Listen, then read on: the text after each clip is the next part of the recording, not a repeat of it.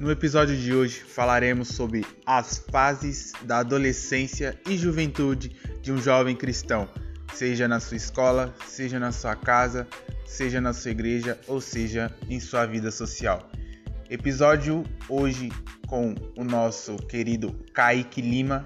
Espero que você curta, espero que você goste, espero que você compartilhe.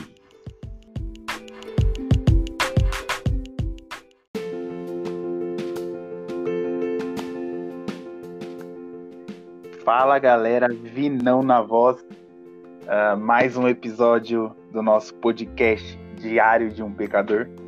E hoje eu tô aqui com uma figura muito ilustre, um convidado ilustre, não é convidado, é um participante, mas estou é, muito feliz de estar aqui com ele. É, gostaria que ele já começasse se apresentando, falando o nome, é, idade de quem ele é, de onde ele veio, veio dos céus, do pó, não sei. Fala aí pra gente. Bom, para mim é um grande privilégio estar aqui e saber que eu sou um participante deste grande podcast que mal nasceu e já é um dos maiores podcasts do Brasil de fala portuguesa no mundo. Me equivoquei de podcast, mas aqui quem tá falando é o Kaique, Kaique Lima. Eu sou amigo do Vini já faz um tempinho aí, sou admirador dele desde 2013, que eu descobri que ele é servo de Deus nesse ano de 2013. Já te contei essa história, né, Vini? Como eu te, como eu te conheci, né? Toda vez. Toda vez eu conto. O Vini é servo de Deus, tava trabalhando lá na igreja. E aí, eu tenho 25 anos, eu atualmente estou na Igreja do Nazareno, Reino e Família, que fica aqui em São Paulo. E estamos aí na caminhada, né? Eu vim do pó, é a minha origem. E eu não vou voltar pro pó, não. espero ser arrebatado. Se tiver que voltar pro pó, beleza, mas eu prefiro não voltar. Amém. É, então a gente já se conhece já faz um tempo. O Kaique antes ele me ignorava bastante na igreja. Eu me sentia meio reprimido, meio recluso. Mas ele disse que era meu admirador. Glória a Deus, Sim. estamos aqui para servir a Deus. Eu não me importo muito em relação a isso, mas agradeço pela vida do Kaique e por ele estar aqui. Hoje nós somos amigos, hoje nós compartilhamos aí a vida, o reino. Não somos tão próximos, né? Porque ele mora em bairro nobre. É, ah, eu moro sim. um pouco no interior e é meio complicado. Sim, é... você mora num sítio, né? Num sítio seu da sua família. Eu Não. moro numa favela. Deixa pra lá. Hoje, então. o nosso, o, o, o, integrante, né, o, o Cleiton Júnior, ele não pôde estar conosco hoje, mas ele está em intercessão, eu creio, em algum lugar da face dessa terra. Amém. Amém. O episódio de hoje vai falar, nós vamos falar sobre adolescência e juventude, né? As fases da adolescência e da juventude com o Kaique Lima. E eu já queria começar uh, esse podcast perguntando para você, Kaique. Eh, você se lembra da sua adolescência, da sua juventude? Você se lembra? Conta um pouquinho pra gente como foi. Bom, eu me lembro porque, ah, embora eu tenha 25 anos, eu acredito que ainda estou na juventude, né? então ainda me lembro de algumas coisas, mesmo já estando um pouquinho velho. Mas a minha adolescência, eu me lembro porque é a fase que eu realmente tive minha experiência com Jesus, que eu me cheguei à igreja. Então eu me lembro bem. Eu lembro que na infância eu fui na igreja por bastante, bastante vezes, porque minha avó era da igreja e eu visitava algumas igrejas no meu bairro tal. Então sempre tive contato com a igreja, né? Eu sou de uma família católica brasileira. Católico brasileiro, para você que não sabe, não vai à igreja, ele só se batiza. Então, um dia eu tive a oportunidade de conhecer a igreja na infância e eu cresci minha adolescência na igreja, passei minha juventude lá e até hoje eu estou na igreja, né? Na minha adolescência, meu encontro assim real com Jesus, eu acho que eu poderia dizer que foi dos 15 anos adiante, mesmo já estando na igreja desde os 10, 11 anos. Nos 15 anos eu tive ali o um entendimento do que era seguir a Cristo e a experiência de conversão, né? Declarar publicamente, não, agora eu sou um crente em Jesus. E passei minha adolescência na igreja, né? Eu tenho bastante assim vivo na minha memória dos meus 18 anos para cá. Esses, essa idade é a idade que eu consigo lembrar bastante coisa. porque eu acho que até os 18 anos minha vida era bem normal. Eu tava lá na escola, e escola, casa, igreja, escola, casa, igreja. Então, todas as semanas eram iguais. Eu tenho somente lembrança dos momentos que eram marcantes. Só que aos 18 anos eu fui para o exército. E aí minha vida mudou de cabeça para baixo. Daí depois disso, fiquei três anos lá no exército. Saí do exército, eu fui para o campo missionário. Fiquei um ano no campo missionário. E aí é só rajada de glória e línguas estranhas, né? E aqui tô até o dia de hoje, né? Com 25 anos, acho que eu tô no meio da minha juventude. Uh, no meio não, porque eu acho que a juventude vai até os 40, né? Uh, obviamente, como diz lá no Chaves, se você ainda é jovem, independente da idade, você pode se considerar jovem. Mas eu, eu acredito que até os 40 anos é, é, a nossa flor da juventude, né? O 40, passando dos 40 já é uma nova fase ah, para a vida, passou dos 30 já é outra fase.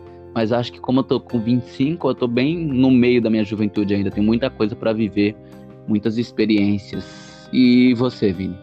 Você tá em que fase? Vamos lá. Antes de começar aqui, você me lembrou aqueles pastores que chegam para pregar? Fala, ah, venha para EBD, é, você é jovem, aí não sei o que lá, é, entre 0 a 100 anos você ainda é jovem. É tipo Exatamente, isso, né? vai ter culto é. de jovem sábado para 0 a 99 anos. Exato, você não está dispensado, hein? Não fique em casa. Exatamente, e o pastor não vai, detalhe, né? Ex Exatamente. Ah, não deu pra ir não, tava em casa. É, ah, convoca a igreja toda, ele não vai. Meu pastor não pode ver isso não. É, vamos lá. Brincadeira, Deus. Recebe aí. Então, a, a minha adolescência, né, eu comecei a ir para a igreja, né? Assim, acho que foi assim como você ali entre os. Só que comecei mais cedo, né? Comecei aos sete anos. É, eu me lembro muito, muito bem e todos os períodos, todas as fases, eu lembro muito uh, detalhadamente, né? Então eu chego na igreja ali com sete anos e eu chego bem no ano de inauguração aqui da igreja de Cotia, né, em São Paulo. E a igreja cheia de criança, né? Tipo, ah, vamos lá porque tem bala, né? É... E aí eu, eu chego com sete anos, e aí vai passando o tempo, eu, eu era um menino que gostava muito de, de ficar brincando na rua, né? Eu brincava até certo horário porque é, era um monte de coisa, né? Minha mãe e meu pai brigavam comigo, às vezes se eu ficava mais tempo eles me deixavam de castigo, é, eu tinha medo. Nossa, eu já tive medo de saci depois das sete da noite. É, é. Tinha papo de saci no seu bairro? Tinha, tinha, tinha. E porque era um bairro bem escuro, né? Aquela luz amarelona.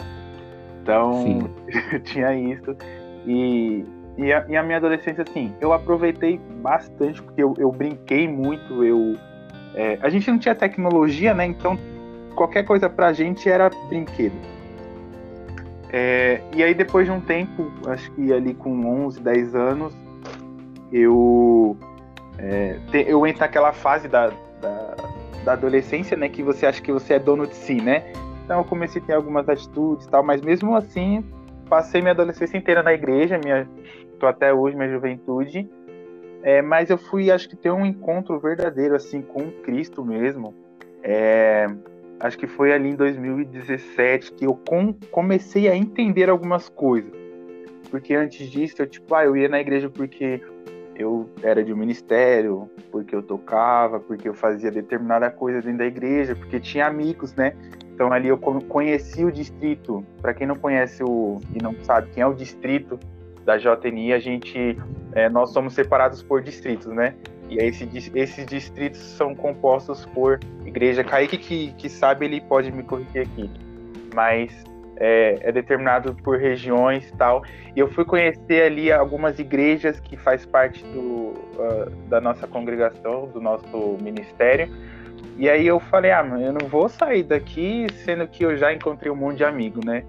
É, e antes dessa fase eu era muito, muito imaturo, mas também nunca dei trabalho para minha mãe e meu pai. E, e aí, é, do final de 2019 para este, até este ano aqui, foi onde que Cris tem falado mais comigo. Eu tenho é, me encontrado mais com ele, ele tem se encontrado comigo e a gente é, vai crescendo e eu tô aqui até hoje, né? Eu tenho, vou fazer 21 anos, né? do mais novo aí que o Kaique o Cleiton. É, e eu acho que é isso. E, e este ano eu. Eu, ah, eu, eu, eu, acho que eu tô mais crente esse ano do que os outros que eu já fui. Né? Exatamente. Ô, ô Vini, é. É, você falou algo aí que eu acho muito interessante, né? É, eu acho que não, a gente tem só um, um start, um momento que a gente começa. Mas eu acho que o conhecer Jesus, ele, ele não tem um fim, né? Então também me lembro que lá na infância eu tive o primeiro contato com a igreja, de ter uma ideia de que existia um Deus, de que existia o filho dele, que ele morreu numa cruz para salvar toda a humanidade. Aí na adolescência me aproximei um pouco da igreja, tive minha experiência de conversão, mas o fato de eu ter a experiência de conversão não me diz que eu me converti totalmente, de que eu me batizei no Espírito Santo, que eu fui batizado pelo Espírito Santo, recebi o fruto do Espírito e sou uma nova criatura remida, lavada e santificada inteiramente. Não, não aconteceu isso. É um processo de anos, né? Tanto que, se você me perguntar hoje, Kaique, até o momento de hoje, qual foi o seu melhor ano da sua vida espiritual? Eu diria, sem sombra de dúvidas, que foi 2020.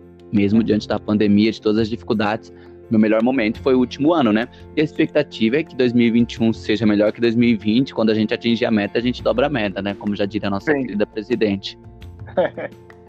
Não, e, e assim, é, só uma. Eu queria contar algo aqui. É, dez, quando eu tinha 10 anos, né? É, meu irmão ainda não tinha nascido.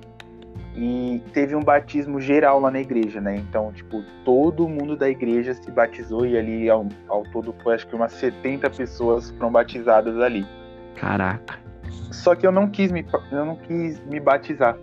Eu, pra mim, na minha cabeça, tava faltando alguma coisa, mas eu não entendia e eu não quis me batizar. É, o pessoal até achou meio estranho e teve gente que falou que, que eu não queria mais ir para a igreja, que enfim.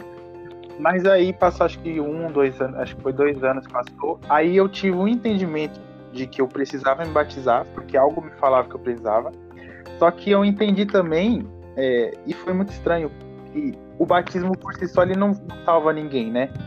É, e aí você falando isso, né? A gente vai pensando e vai lembrando isso e realmente, é, quando você encontra realmente com Jesus, é que a sua, sua percepção, seu pensamento muda e é, é uma coisa contínua. Se você encontra Jesus, você encontra realmente Jesus. Então você, você larga e abandona tudo que você pensava que você tinha antes é, para realmente viver isso, né? Então é, é, algo que a gente, eu queria mais para frente a gente vai falar um pouco disso. É, mas eu, eu, eu acho muito interessante isso, né? É, partindo desse, desse princípio que você se lembra da, da sua juventude, da sua adolescência, queria saber como é que era você na escola, você é, de forma, vai, cristã na escola, né? Beleza. Eu, eu só para complementar, também tive uma experiência de batismo assim. Eu cheguei na igreja em 2009, 10 eu acho que eu só me batizei em 2012, se eu não me engano. Minha irmã se batizou, a Mayara. Meu amigo Lucas, que eu levei ele pra igreja, ele se batizou. Minha prima Amanda, levei ela pra igreja, ela se batizou. E eu fui o último do bonde a se batizar. Mas é que eu realmente pensava assim, nossa, eu tenho que estar tá crente para me batizar, né? Eu percebi que eu, caramba, não, não viro crente nunca, então vou acabar, vou me batizar aqui, porque senão a Bíblia diz que quem for batizado será salvo. Eu tô crendo, mas não tô batizado, então vou pro inferno. E ainda eu tô tentando virar crente, né? Mas já tô batizado com a glória de Deus. Na escola, Vini, era assim, né? Como eu comecei pra igreja cedo, então, todo, acho que ali, meu Fundamental 2, né? Da quinta série adiante, eu, ensino médio e tal, eu estive já na igreja enquanto estava estudando. E eu não, eu não fui um bom aluno, como, como estudante, né? Assim dizendo, porque eu, eu sou eu me considero uma pessoa inteligente, mas porque eu sou curioso, então busco conhecer muitas coisas, eu tenho conhecimento de bastante coisas e, irrelevantes. Mas as coisas que são assim, que a escola chama de básico, de fundamental, português, matemática, ciências, física, biologia, todas as matérias, eu sei de maneira bem básica. Eu sei que existe, eu sei fazer as operações de matemática básica, eu sei o básico de português, mas eu nunca fui um bom aluno de ter boas notas, de ter uma boa dedicação. E, e, teve uma fase ali no final do fundamental, início do ensino médio, que eu me revoltei muito com a escola porque olha as ideias, mano. Eu pensava assim, a escola tá querendo formar um monte de robô que copia. O professor aprendeu uma informação, ele decorou, e agora ele quer que a gente decore o mesmo que ele decorou, e todo mundo vai ficar fazendo isso, todo mundo copiando. Eu pensava, a escola tinha que ser um lugar pra gente pensar, aprender, criar, fazer coisas novas, descobrir coisas novas. E essa era a minha ideia. Então comecei a faltar na escola muito, repeti de ano duas vezes, repeti a oitava série, repeti o primeiro ano. Duas isso vezes. logo duas vezes. Repeti uma vez oitava por excesso de falta e depois o primeiro ano também por excesso de falta, né? Aí eu não consegui terminar a escola na idade certa, fui pro exército aos 18 anos e tive que fazer supletiva à distância para conseguir terminar o ensino médio, porque no exército eu não conseguia mais estudar na escola porque não batia os horários. Uhum. Mas enquanto eu tava na escola, eu como cristão, teve momentos que eu dei bom testemunho, porque eu sempre falava com os meus amigos próximos sobre Cristo, falava com os meus professores sobre Cristo, discutia com os professores ateus, claro, né, que eu não perdi essa oportunidade, que eu sou bom de história, então professor de Você história era coragem? ateu. Você tinha, tinha coragem? Claro. Professor de história ateu vinha falar besteira, eu ia lá e discutia com ele. É, eu lembro uma vez que o professor falou que se Deus é onisciente, por que, que ele pediu para Abraão sacrificar Isaac? Eu falei, para Deus mostrar para Abraão o tamanho da fé que Abraão tinha. Eu nem sei se é por isso, mas lá no dia no, foi o que eu falei pro professor diante da sala toda e ele me botou para fora, ficou bravo. Mas aí nesses casos, você tava, você tava sozinho né, quando você vai debatia ou algo assim, ou era tipo tinha outras pessoas que te apoiavam? Não, ficava sozinho. Eu, eu hoje não sei como é hoje nas escolas, né? Mas antigamente o crente se escondia, né? Ah, esse negócio de estar tá na moda ser cristão é algo que está surgindo já há alguns anos, mas estourou agora. Agora que tá legal ser evangélico, todo mundo é evangélico. Mas eu lembro que quando eu tava lá na escola, sei lá, alguns anos atrás, era dava para contar nos dedos quantos evangélicos éramos e a maioria não queria entrar em debate público não. Minha fé, para mim, na minha casa e na minha igreja, aqui na escola é lugar de estudar. Uhum. Então, eu, eu percebo que, que era assim na época. Eu não, não posso dizer como está hoje em dia, né? Talvez hoje em dia possa ter mais pessoas que se assumam evangélico, mas os que estão dispostos a entrar no debate, eu acredito que sempre vai continuar sendo um número pequeno mesmo, infelizmente. Mas eu ia lá, não tinha vergonha não, porque também eu gosto de, eu gosto de atenção, né? A, sala toda me dava atenção para ver eu discutindo com o professor. Na época eu achava lindo, né? Hoje eu já não sei se eu faria a mesma coisa. Para mim entrar numa discussão hoje em dia eu penso um pouquinho mais. Uhum. E, e, teve épocas de mau testemunho também, fora esse, né? De discutir com o professor. Mesmo tá discutindo coisa boa, não é legal discutir com o professor. E eu tive um mau testemunho também de teve uma época que, já estando na igreja, que, ah, acho legal ficar com as menininhas ali, vamos dar uns beijos e tal. Conhecer umas meninas.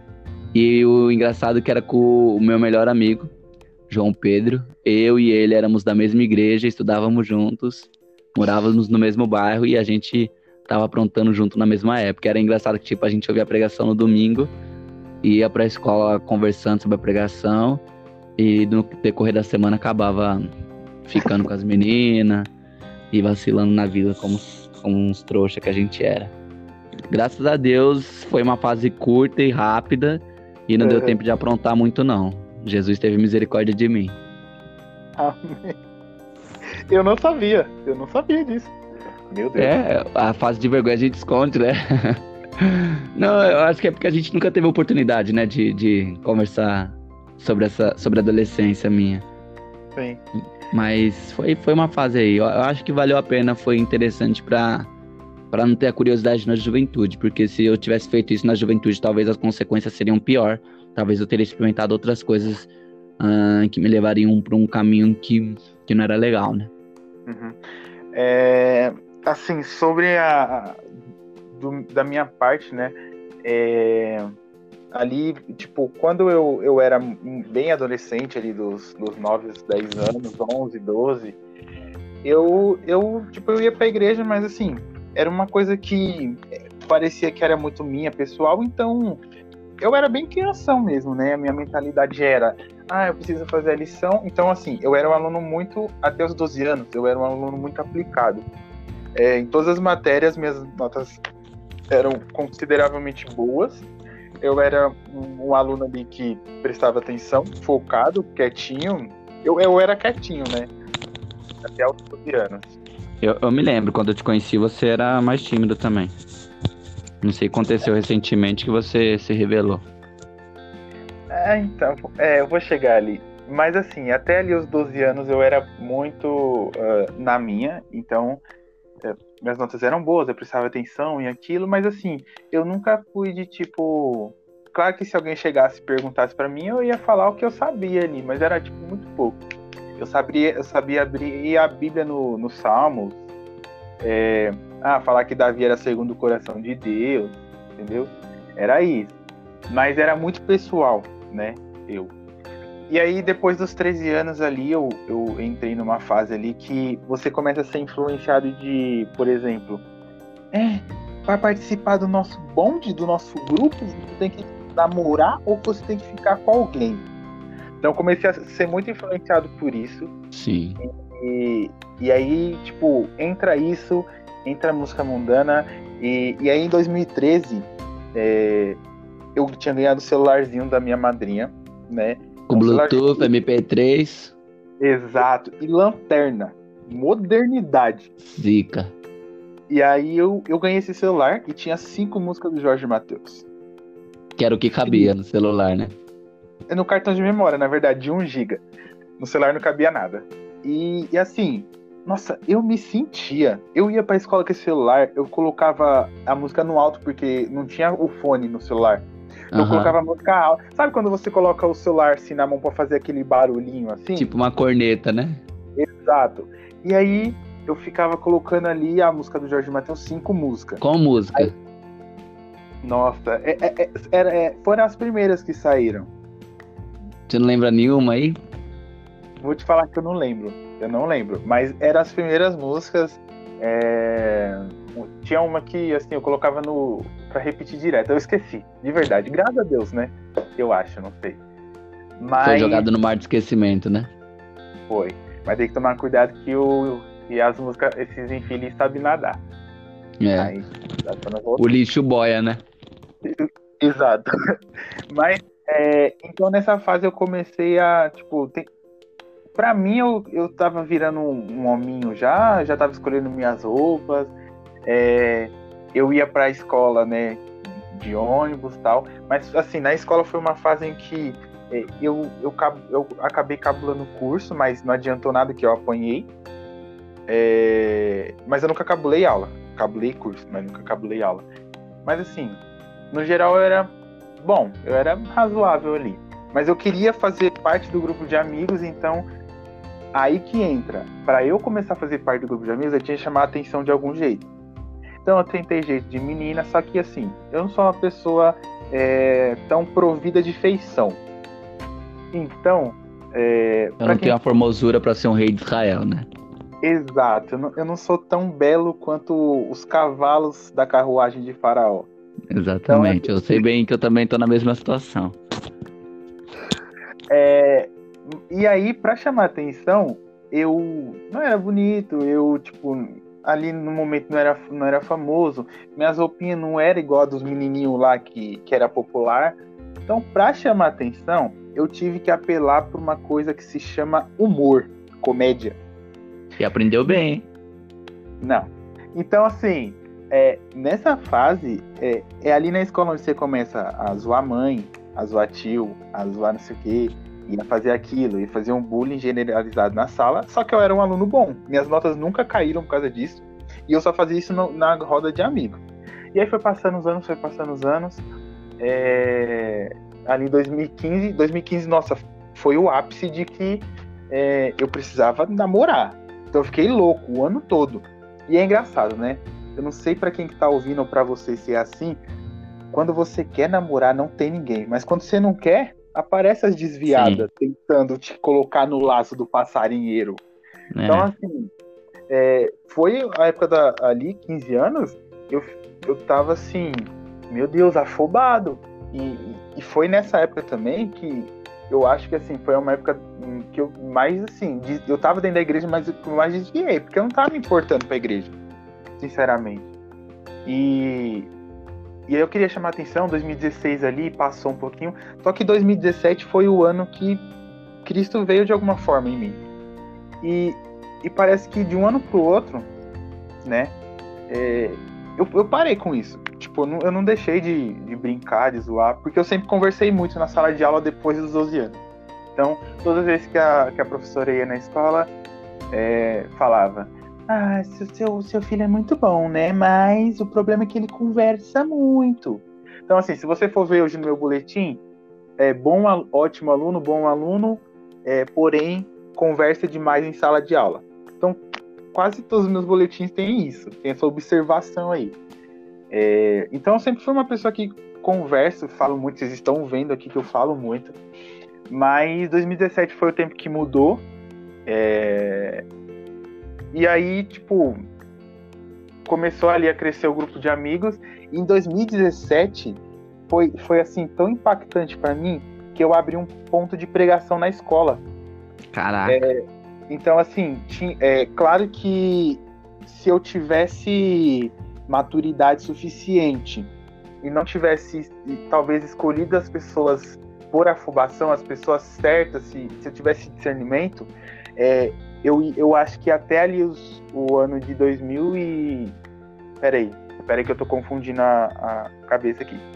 É, 2017 eu me encontrei, mas acho que foi em 2016 que eu abri. Isso, 2016 eu abri o ponto de pregação, que foi ali no, foi no finalzinho do ano, né? E teve dias que esse ponto de pregação na escola chegava a ter 100 pessoas, 120 pessoas. Caraca. Não tinha louvor, não. O que tinha era uma palavra que eu trazia e uma oração. É, é, era o que? Semanal, diário? Como funcionava? Era toda quarta-feira toda quarta. Isso, e isso para mim foi incrível, porque, tipo, antes disso eu não conhecia o que. Eu não, é, eu não sabia o que, que era evangelismo, eu não, eu não sabia, de verdade. Eu não sabia o que, que era dunamis, eu não sabia o que, que era é, ali ponto de pregação, eu não sabia o que, que era isso. Mesmo, Mano. Mesmo se eu tivesse ido na EMA, eu fui na EMA de 2014, só que a minha EMA de 2014 para mim foi um desastre. Você tá que... ligado?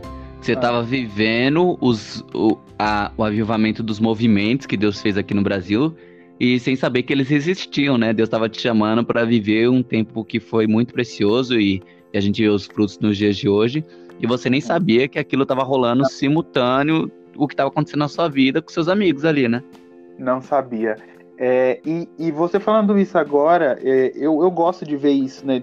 Desses moveres é, dessas ondas de evangelismo. Se, se você hoje pegar alguns vídeos do, do João Paulo, né, no Céu na Terra, do Dunamis, para 2016, 2017, foram os anos que eles mais é, postaram vídeo e cresceram nisso, né? Sim.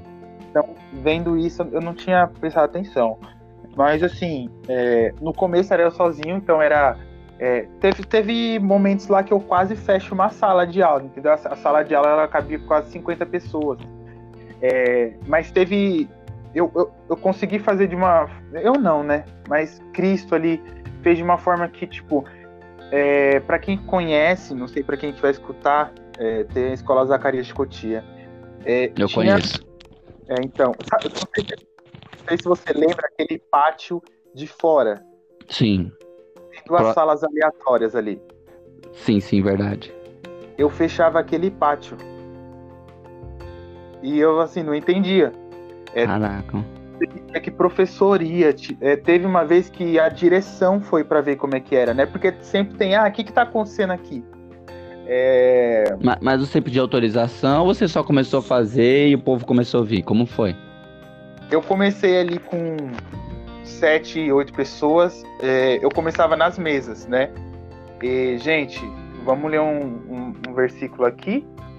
É, e aí a gente vai eu vou comentar um pouco sobre esse versículo com vocês. E era pessoas que tipo ou ia para igreja, ou tava desviado, ou aquilo, começando as mesas, aí eu, gente, tá muito barulho aqui dentro. Vamos lá para fora? A gente ia para fora, juntava mais algumas pessoas. Aí foi juntando, foi juntando, foi juntando, que assim, eu, eu, não entendi as proporções. Para mim aquilo ali era tipo, ó, o pessoal tá curioso, o pessoal só quer ouvir. É, mas é, realmente eu não, eu não, eu não entendi o que aconteceu, mas eu nunca pedi autorização de tipo. É, é, diretora, vice-diretora, eu vou montar um ponto de pregação aqui, eu posso? Eu acho que isso aconteceu só uma vez, é, depois que deu alguma coisa lá que é, falaram que eu tava tumultuando lá, movimentando alguma coisa, não sei, não entendia. É, mas só foi uma vez que eu pedi autorização. Isso ficou, acho que uns, ficou uns dois meses, né? Porque era toda quarta, então era só uma vez na semana, mas ficou dois meses. E aí no final dos dois meses, é, você fica naquilo, né? Nossa, tá vindo bastante gente, vou colocar tal pessoa. Só que essa pessoa, ela não tá no mesmo, na mesma direção, no mesmo propósito que você tá. Aí as pessoas começam a falar coisas, né, que não vêm de Deus, ou as pessoas começam a falhar, aí o pessoal começa a ir embora, aí depois acabou, né? Passou. E aí eu entro em 2017 ali, é o meu último ano, né? 2017. É, terceira série. E a galera tá mais focada em fazer Enem, fazer FUVEST. Eu nunca fiz esse negócio, nunca tive isso, essa pretensão. Mas ali 2017 foi o ano que, que Deus falou bastante comigo. Mas eu brincava muito na sala, né? Então eu tinha respeito de todos os professores. É, eu, na direção, eu conto isso para algumas pessoas é, que teve vezes que eu, é, eu, eu, eu, tomava chá com a vice-diretora na sala dela, né? Conversando sobre a escola e tal. Isso queimava no meu coração de. E eu queimo até hoje, né? De eu levar alguma coisa para a escola como algo evangelístico. É, mas a minha, minha adolescência e juventude foi isso, né? E hoje eu tô aqui, hoje eu, enfim, igual, igual o Kaique, né? Não numa empresa tão grande, mas hoje eu, eu trabalho, Estou é, buscando outras, outras coisas. E, e, Deus tem falado com a gente, né? 2020 foi um ano incrível. Foi o ano que eu mais me aproximei do Kaique aí. É, a gente compartilhou ideias, momentos. A sonhos. gente é amigo de Covid, né? Nossa, amigo de Covid. E 2020 realmente foi um ano que é, eu até compartilhei isso com, com, algumas pessoas, principalmente com o Kaique. Foi um ano que parece que é, em alguns momentos é, a, a, nossa vida espiritual caiu muito, mas quando a gente se uniu, Cristo nos trouxe de volta e foi o melhor ano Exatamente. espiritual da vida. Foi assim, incrível. E, e teve é... momentos em 2020 que, que foi engraçado porque, tipo, um ou outro estava desanimado e a gente entrava em contato e começava a conversar e de repente o, o Espírito Santo tomava de maneira que aquele que estava desanimado já começava a entregar a palavra para o outro, já começava a ter entendimento de revelação nova de coisas que Deus estava querendo trazer ao nosso coração e aquele desânimo, aquela tristeza saía como se como se fosse não, de forma milagrosa saía. O Espírito Santo via, envolvia e aqui o que a Bíblia diz, né, o Espírito Consolador realmente fazer o trabalho que somente o Espírito Santo pode fazer. Né? Então não, não foi uma vez, foram algumas vezes nesse ano de 2020 que o Espírito Santo trabalhou tanto na vida do Vinícius quanto na minha, na do Cleiton, para que isso acontecesse, né? E também eu tenho certeza que nós também fomos instrumentos para esse ânimo na vida de outras pessoas, né? E é engraçado como o Espírito Sim. Santo cuida da gente nos nossos momentos de, de debilidade, de fraqueza, de cansaço. E foi tão incrível, é, primeiro por a gente, o, o Kaique, né? É, Jesus trouxe essa ideia para ele de montar o na mesa, né? Infelizmente hoje o na mesa não tem, né? É, não é. Tá, tá pausado, a gente não sabe até quando. Tá pausado. Isso. Mas o, o começo do na mesa foi muito espontâneo, momento de. Kaique pode falar melhor, mas foi um momento ali de mesa e pão e de compartilhar e de comunhão. Que ali, meu, é, foi, foi incrível viver aquilo de compartilhar a palavra, né? É, e a outra coisa foi que o Kaique e o Clayton começaram a namorar em 2020. Exatamente. Assim, incrível. Deus incrível. fez milagre. Deus não me abençoou com isso, Deus não me abençoou com isso, porque eu falei para ele, eu, eu, eu orei. Falei assim, eu não quero nada agora. Isso vai ficar para um próximo é, episódio, tá? Mas é importante ressaltar o namoro dos dois. Amém? Amém. É, e Kaique, eu queria fazer uma pergunta em relação a, a essa questão né, da, da, escola, da juventude, como foi. É, você acha que essa fase da, da, escola sua poderia ser melhor? Com certeza. É, você me falando aí da sua experiência na escola, né? Eu me lembro de que eu, eu, eu talvez não tenha passado uma boa imagem, né? Do jeito que eu falei. Que eu discutia com o professor, faltava na escola. Mas, mas eu também não era uma pessoa que estava tumultuando, né? Quando estava fazendo alguma coisa errada, que nem ficar com as meninas ou cabular a aula que aconteceu algumas vezes, eu fazia isso bem escondido, né? Então, só quem sabia eram os meus amigos próximos. Mas na escola as pessoas me viam bem, até mesmo porque eu sempre fui envolvido com esse negócio de conselho, de escola, de grêmio.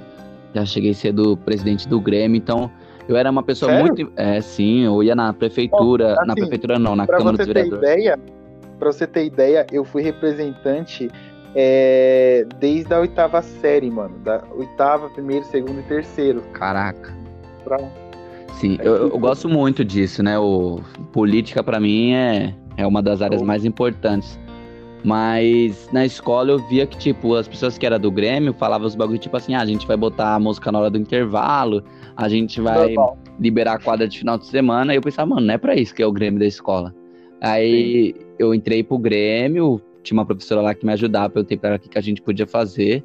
Ela falou, ah, desenvolve aí as ideias e a gente vai atrás. E a gente foi na Câmara dos Vereadores, conseguimos reforma pra escola, conseguimos fazer uma a quadra ser coberta, né, porque ela era aberta, colocamos rampa pra cadeirante. Então, eu, realmente, eu, entrei no Grêmio assim, eu e meus amigos que estavam ali comigo na época, na intenção de fazer algo bom. Então, eu tinha uma boa visibilidade na escola, né? Só que, como cristão, assim, como eu falei pra vocês, a minha fé eu, eu não compartilhava. Ela surgia de maneira natural, porque se você é cristão, não tem como você esconder sua fé, né? Você acaba falando da sua fé. Mas eu nunca tive uma iniciativa de vamos começar a fazer algo aqui, vamos começar a pregar. Então, tive essa debilidade. Eu acho que isso só começou na minha vida de fazer algo público, acho que foi no exército, no, no quartel.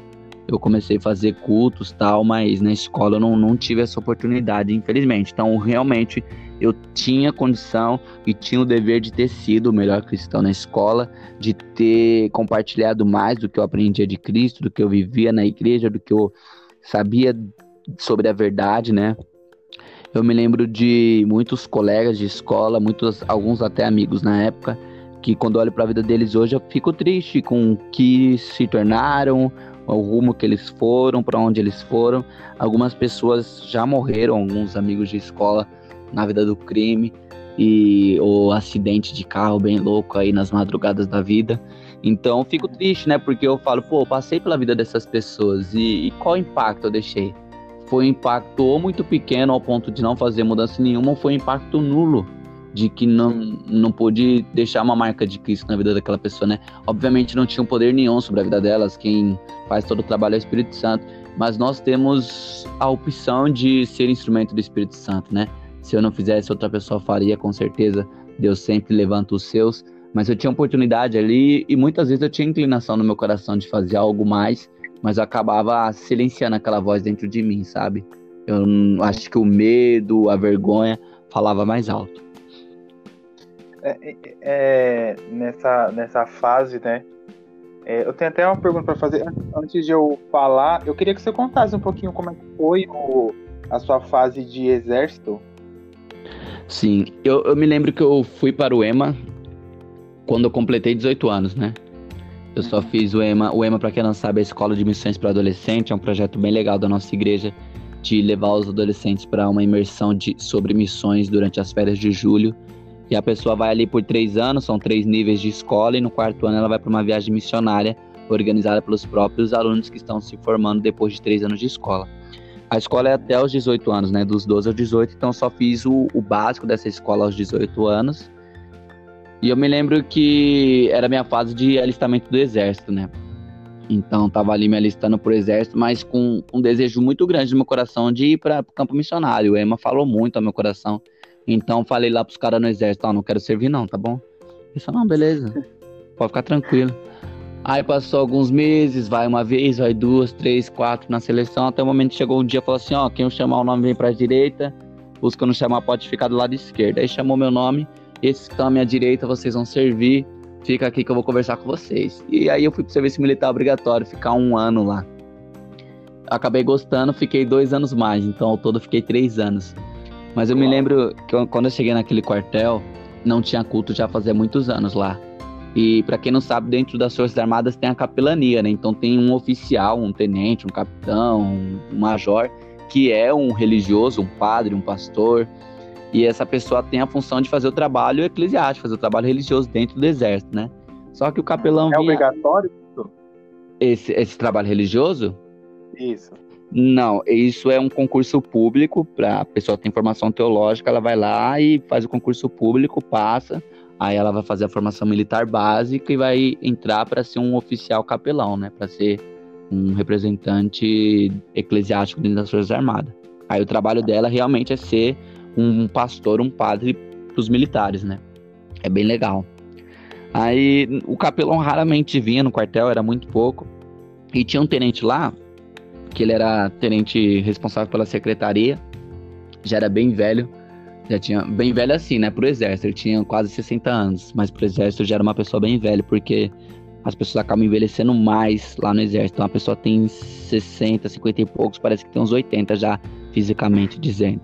Então ele era, ele era pastor fora do exército, né? De uma igreja bem penteca, daquela que a impressora do quartel quebrava, ele ungia a impressora.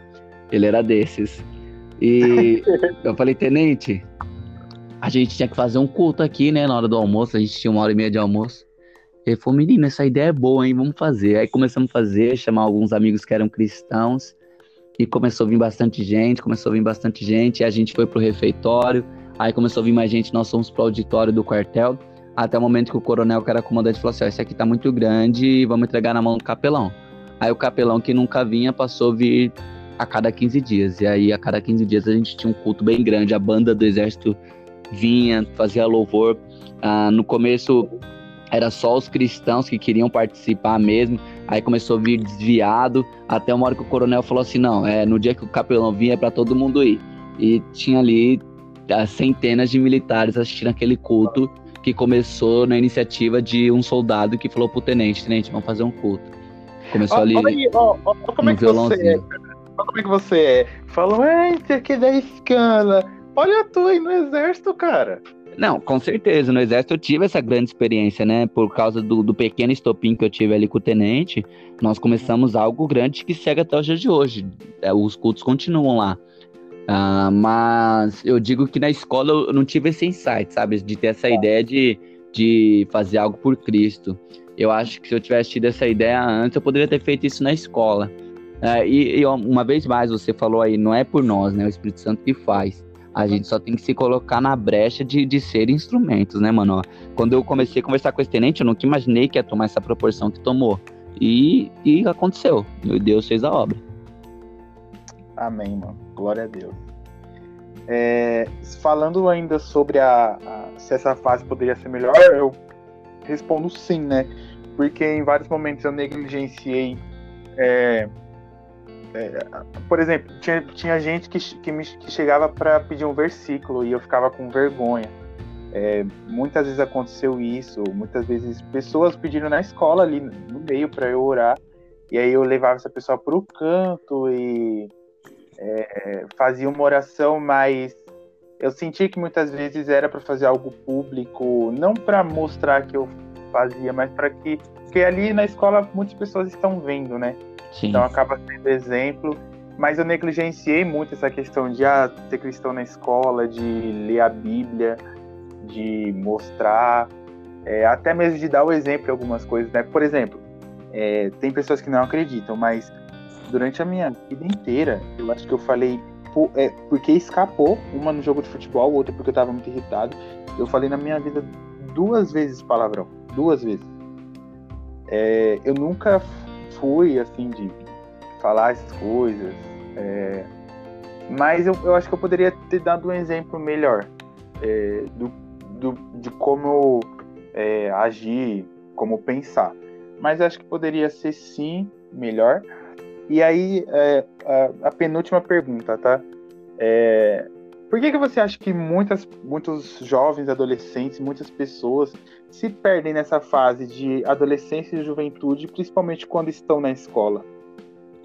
Bom, é, eu não tenho assim um, uma opinião que seja o veredito, né? Que seja o é, divisor é, é de águas. É. Mas eu tenho algumas ideias de que por que isso aconteça. A, a Bíblia fala, né, para a gente olhar o caminho que a gente segue. Salomão até fala para o jovem, ó, faz aí o seu coração, né? Mas sabe que você vai prestar conta depois. Então, eu, eu, acho que o jovem, ele tenha, tanto jovem quanto adolescente, né? Tanto na adolescência, isso pode acontecer na faculdade também, já com o jovem adulto. O perigo de provar as coisas novas, né? Uh, de saborear as experiências da vida. E então acho que isso já é o primeiro atrativo que o jovem tem, né? Porque quando você é criança, quando você está ali na infância, antes de ir para adolescência, você é totalmente limitado pelos seus pais, pela sua casa, pela sua família. E quando você entra na adolescência e na juventude, você acaba quebrando os limites, descobrindo que as barreiras não são até onde você imaginava. Uh, o ser humano tem a história do elefante, né, que cresce no circo, preso na estaca de madeira, o pé preso na estaca de madeira, ele não consegue sair porque a estaca de madeira é maior que ele. Só que quando ele cresce, ele fica preso naquela estaca pro resto da vida porque ele acha que a madeira não, não pode. É, que a madeira contém ele, né? Aí o elefante fica preso lá no circo a vida inteira. O ser humano não. O ser humano ele vai crescendo, ele vai olhar, ah, essa estaca até que é fácil de arrancar, né? Vou tirar ela aqui de vez em quando e ver até dar para onde dá para ir.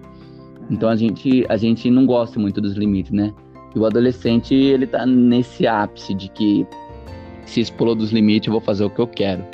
Então acho que esse é o primeiro problema, as experiências, as novidades, mas eu acho que também um grande problema está na igreja, em geral, a igreja a instituição, né? Nós, tanto os, quanto os adultos, a gente não cuida bem deles, a gente também não cuida bem das crianças, dos adolescentes. Então eu me lembro de me encontrar com várias pessoas que se diziam cristãos, evangélicos, crentes na, na escola. Eu falava assim, nossa, e você conhece o pregador tal? Não, não conheço. Beleza, você não é obrigado a conhecer, né? não tem problema. Nossa, você já ouviu falar de Giovanni? Não, não conheço. Tá. Nossa, você já ouviu tal louvor? Não, nunca ouvi. Nossa, você conhece essa história da Bíblia? Não, não conheço. Mano, você conhece o quê? A pessoa não conhecia nada de igreja, ela só ia pra igreja, entendeu? A pessoa não sabia a história da igreja, ela não sabia quem eram os heróis da fé, ela não sabia sobre as histórias da Bíblia, ela não conhecia quem eram os grandes pregadores, quem eram os grandes cantores. A pessoa não tinha nenhuma bagagem de vida cristã para compartilhar. Então, se você tá na igreja, você tá ali desde criança, você cresce na igreja e não tem uma bagagem, o mundo vai te dar uma bagagem pronta quando você chega na escola ou na faculdade. Então, acho que esse é o grande problema, sabe? Se nós preparássemos melhor os nossos. Eu pergunto para ela. que. Caio, aqui. Que, que parte eu, que eu parei? Você parou de me ouvir? Tá? Travou, volta aí. Ah, tá. Sim, então, eu acho que a escola, é, a igreja falha, melhor... né? De cuidar das crianças e dos adolescentes, preparar melhor aí no da bagagem, o mundo da bagagem pronto. Quando eu converso com alguém que é referência para mim, que a pessoa cresceu na igreja, geralmente essa pessoa nunca desviou. Provavelmente ela teve um momento de fraqueza dela ali, mas ela nunca desviou. Mas essa pessoa, desde pequena, ela sempre teve uma boa educação ao ponto de ter essa bagagem. Então acho que o pior defeito, fora as experiências que a gente já vai ter, querendo ou não, que o mundo vai oferecer, é não ter a bagagem para confrontar essas experiências. Porque se eu tenho a minha mala cheia de bagagens boas, não vai ter espaço para bagagens ruins. Então eu acho que nós, como instituição, como igreja, devemos preparar melhor os nossos nossas crianças, nossos adolescentes e jovens, né? Um grande exemplo disso é o EMA. Você consegue ver a diferença de um jovem da nossa igreja que vai no EMA e do jovem que não vá, né?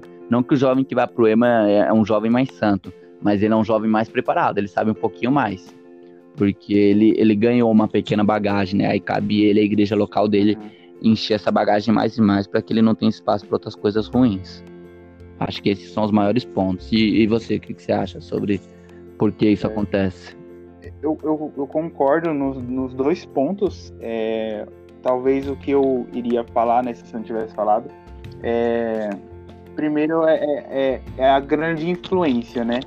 É, você chega é aquilo, é a quebra das barreiras, né? Você vai recebendo muita informação, muita informação, é, vai vendo que não é bem assim, que você pode fazer é, mais, ou que você pode fazer até é, pior, né? Ou, enfim, melhor, não sei. Mas você descobre que não é aquilo, e é, as influências vêm. Então, por exemplo, é, eu tinha um. Eu tinha um amigo meu, o nome dele também era Vinícius. E assim, ele era envolvido com algumas coisas, né? Mas uma pessoa super gente boa. E ele, ele teve uma vez que ele chegou em mim, ele me chamava de, de gordão, né? Eu era mais gordo do que eu era agora. E ele me, ô, ô, ô gordão, chega aí. É, meu, queria te falar um negócio. É, ele te do nada. Eu vejo que você é mais diferente, entendeu? Do que esses meninos aí. Ele falou dessa forma. E pegou e saiu. Aí eu, beleza. E depois desse dia eu, eu comecei a olhar ele com outros olhos, né, tudo mais. Só que aconteceu, acho que alguma coisa é, antes disso, né?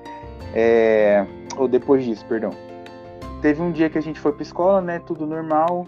E aí a gente é, foi depois, acho que até de um campeonato da escola, não, não, não lembro ao certo. A gente ganhou esse campeonato da escola, né? Interclasses aí, para quem lembra, para quem curte. É, e a gente ganhou tal. E aí acho que passou um mês, duas semanas, ele foi pra escola, a gente foi pra escola normal, subiu pra, pra quadra, e aí no dia seguinte a gente é, recebe a notícia de que ele morreu, né? De que é, entraram, invadiram a casa dele e acabaram matando ele.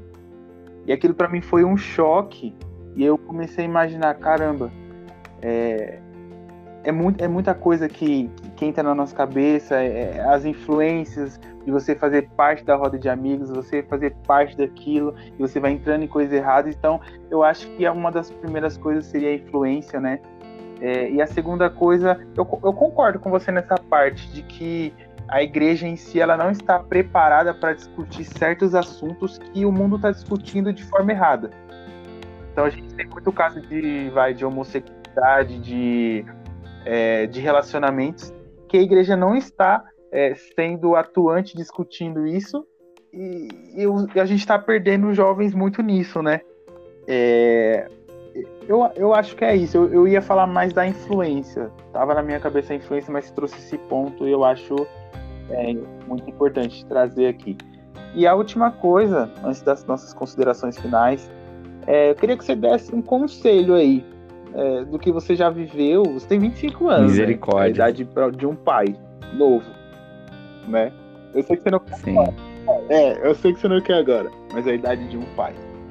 É, qual conselho que você daria para esses adolescentes, para esses jovens, para essa pessoa Sim, ó, adolescente. Primeiro eu vou falar com você. Eu não tenho idade ainda para ser seu pai, mas eu já tenho idade para ter um filho. Eu tenho amigos mais novos que já são pais.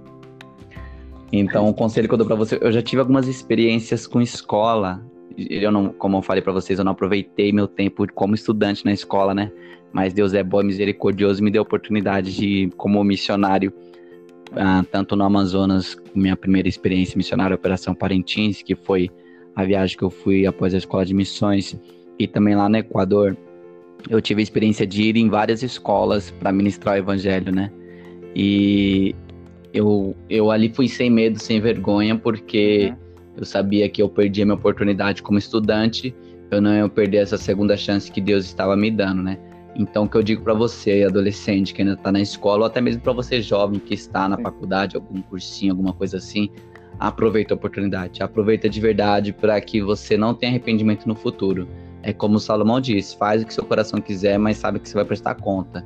Então, seu coração te pede, o Espírito Santo toca em você, eu tenho certeza, falando que você precisa se, se posicionar como cristão no seu ambiente de estudo e você acaba negligenciando, como eu fiz. E eu te falo, se você tem oportunidade de reverter essa situação, aproveita. Vence o medo, vence a vergonha, nem que seja o evangelismo ali pessoal, um a um com seu melhor amigo, aproveita as oportunidades. O Vini contou o testemunho, a história do Vinícius, né, que faleceu jovem. Eu tive vários amigos também que estudaram comigo, que começaram para a igreja comigo e faleceram jovem também, alguns pelo crime, outros em acidente. E, e, é triste saber que, que essas pessoas perderam a vida tão cedo, sabe? E talvez você possa ser instrumento de Deus para impedir que algo assim aconteça. Talvez você possa ser instrumento de Deus para ter uh, um desfecho diferente da história do amigo do Vinícius ou dos meus amigos. Então aproveita a oportunidade. E para você, um jovem mais adulto que está escutando isso, ou até mesmo você que já se considera adulto e não queira mais ser jovem, meu conselho é de que é a frase mais clichê, mas é que enquanto a vida é esperança. Uh, Deus me deu a segunda chance, na, até mesmo dentro de próprias escolas, de pregar o evangelho. Se você não tiver essa mesma oportunidade, eu sei que Deus vai te dar outro ambiente onde você possa uh, ser instrumento do Espírito Santo, ser instrumento de bens. Então, meu conselho é esse: não perca tempo. Qual que é o seu, Vini? Eu, eu acho que eu não, não sei aos olhos, aos meus olhos, por eu não tenho muita experiência, talvez não tenha muita autoridade para falar, mas a primeira coisa que eu falaria é, e isso vale para uma regra geral, crente não crente, é, não tente agradar todo mundo, né? Porque quando você está nessa fase, é, você quer uma aceitação, tanto na vida pessoal quanto na vida ali é, por, por redes sociais, uma vida social. É, então, não tente agradar todo mundo, né? Não é todo grupo que você pode se encaixar, e principalmente para os crentes. É, claro que você não, deve se reunir com, com crentes, mas é, não tenta ficar se encaixando em grupos que Deus não falou, é, já falou que não é para você estar, né? Então, talvez você que esteja me ouvindo, você possa você possa ter essa noção, né? E talvez você esteja falando consigo mesmo, caramba, estou em um, em um determinado grupo que eu sei que não é para eu estar ali. Então já é um sinal de Deus aí avisando para você, tá? É, a segunda a segunda coisa para você que é cristão, não faça igual eu, não negligencie aquilo que Jesus está falando com você, não negligencie é, o fato de você ser cristão porque muitas pessoas, é, principalmente no âmbito escolar e principalmente no, no, âmbito, no âmbito facultativo ali na, na faculdade. Eu acho que é outra palavra, é, né? Nem sei se no, no ambiente acadêmico, digamos assim. É, é. Tamo junto. Exato, desculpa, eu não sou tão bom com português. É... é mas ali no ambiente é, da faculdade, é, mostra que você realmente assim é um cristão. Claro que você não vai ficar gritando, ah, cristão, cristão, eu sou um cristão. Mas Exato. mostre pelas suas, as suas atitudes que você é uma pessoa diferente. E, e você ali parece que faz uma. Parece que não, não assim. No, no primeiro momento parece que não, não tem efeito. Mas ore pelas pessoas que estão ao seu lado. Porque eu fiz isso e dá certo pessoas elas vão ver que você tem uma luz diferente é, e elas em algum momento vão pedir para que você fale alguma coisa para que você ore por elas. Então seja a luz onde você está. E acho que a terceira coisa então, é... Tá e, e, e, é engraçado que o coisa, testemunho que o Vini contou de que chegou a ter 100 pessoas escutando ele, ou o testemunho que eu contei de chegar a ter centenas de militares no culto que, que eu tive a iniciativa, mostra que, mano, foi Deus que fez, porque quando o Vini começou, ele falou que era ali na mesa com meia dúzia de pessoas. Quando eu comecei lá no quartel, era eu, o tenente, mais alguns amigos que eram cristãos. E você não sabe para onde Deus vai levar, então comece fazendo pequeno mesmo. Não, não, vai com, com a ambição de fazer o grande, não. Não queira começar um novo Dunamis dentro de sua faculdade, um novo Ministério One. Não, busque somente realmente viver Cristo ali, exalar o perfume de Cristo, de transbordar o Evangelho e isso já é o suficiente. Se Deus quiser fazer algo grande, Ele fará. Se Ele não quiser fazer algo grande, quiser alcançar uma pessoa, Ele vai alcançar. Ele é Deus sobre todas as coisas. Basta nós nos colocarmos como instrumentos à disposição e Ele vai fazer, certeza. Pô, minhas considerações finais é gostaria de dizer que estou muito feliz de participar deste Diário de um Pecador. Eu acho que agora a gente vai querer competir com o Paulo, né? Ele diz que ele é o maior de todos os pecadores é que ele ainda não ouviu esse podcast, ele ainda não ouviu as histórias que nós vamos contar aqui da nossa vida. A gente vai entrar na competição com o Paulo de quem é o pior dos pecadores. Brincadeira. Mas minha consideração final é de que eu estou muito feliz, para quem não sabe, eu já participo de um podcast uh, há um tempo e um podcast podendo falar sobre minha vida cristã, sobre o, o meu universo cristão, que é grande parte da minha vida, né? Não dá para separar. Era algo que eu queria há muito tempo e eu tive uh, o desejo de fazer isso já com o Vini há um tempo. Eu não tive a iniciativa e, e Deus deu no coração do Vini e ele me convidou e tamo aí. Deus faz as coisas como ele quer, tá dando certo até agora e vai dar, vai dar bom. Beleza. Glória. O, Qual é o, o podcast, podcast, é o do Dorflix, que, tá que é o maior podcast do Brasil de fala portuguesa no mundo. Se você quiser conhecer, entra no Instagram, busca por dorflix.store e você vai ver lá nosso podcast, nossa loja. Eu vou deixar o Beleza. link, eu vou deixar o, a biografia deles lá no nosso post do Instagram, tá bom? Para você que quer conhecer aí. Aí minhas considerações finais é que eu tô muito feliz, né? Desde o primeiro momento ali que foi o primeiro episódio, que eu tava muito envergonhado, o Kaique até falou, Vini, você tava com vergonha, né? É, era isso, mas eu, é, o episódio ali já eu tinha gravado 6 horas da manhã. Então eu tava bem Amém. assim, tipo, acordei agora, mas vamos porque é agora. E eu tô muito feliz porque é uma oportunidade de, de mais uma vez, de estar com meus amigos Exatamente. e contar coisas que a gente conversa muitas vezes em rodas, né? É, muito disso que a gente falou aqui a gente não conversou, né? A gente descobriu coisas novas, mas muita coisa a gente conversa entre nós e eu tô muito feliz de passar isso para quem tá ouvindo, passar isso para vocês. E a segunda coisa é que isso foi uma desculpa para eu ter uma para ter diálogos com os meus amigos. Bastante animado aí. Esse é Sim, o segundo episódio, mas eu já tô vendo que vai vir muita coisa boa, né? E, Kaique, fala uma, fala uma palavra aí, alguma frase pra quem tá ouvindo comentar lá no pesar. nosso Instagram. É, é, assim, eu, eu, até acho que eu tenho a palavra, hum, mas eu não. pensei em deixar com você. Você quer, você quer, você quer, eu, tenho, eu pensei em algo aqui, mas eu, eu não sei se eu tenho medo de ficar muito evangélico. Eu pensei de comentar assim, 2021 não, vai, eu vou vai. fazer a diferença. 2021 eu vou fazer a diferença. Marca lá no, no post de, de anúncio desse episódio, lá no Instagram. Qual que é o Instagram, Vini? Instagram é underline, aí tudo junto, Diário de um Pecador, tá bom? É, então, a palavra ficou para você comentar lá no nosso Amém. Instagram.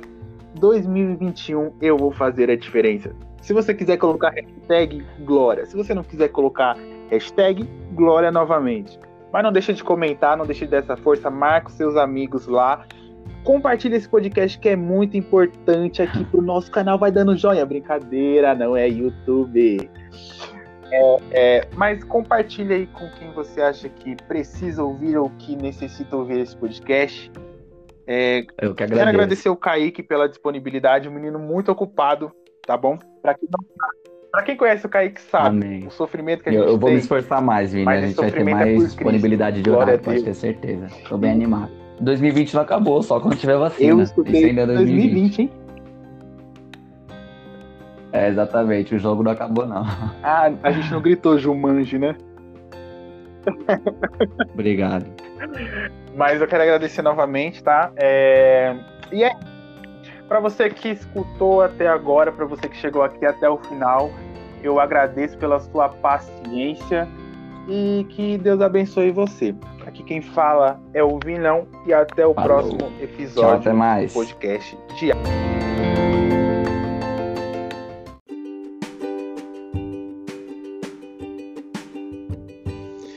E aí, galera, Vinão na voz. Se você chegou até aqui, até o final desse podcast, gostaria de agradecer porque você teve paciência de nos ouvir e paciência com algumas coisas que aconteceram ali.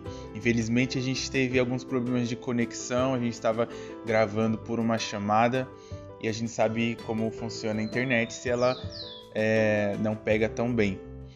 Nós vamos trabalhar para que o conteúdo chegue até você de uma melhor forma, com qualidade.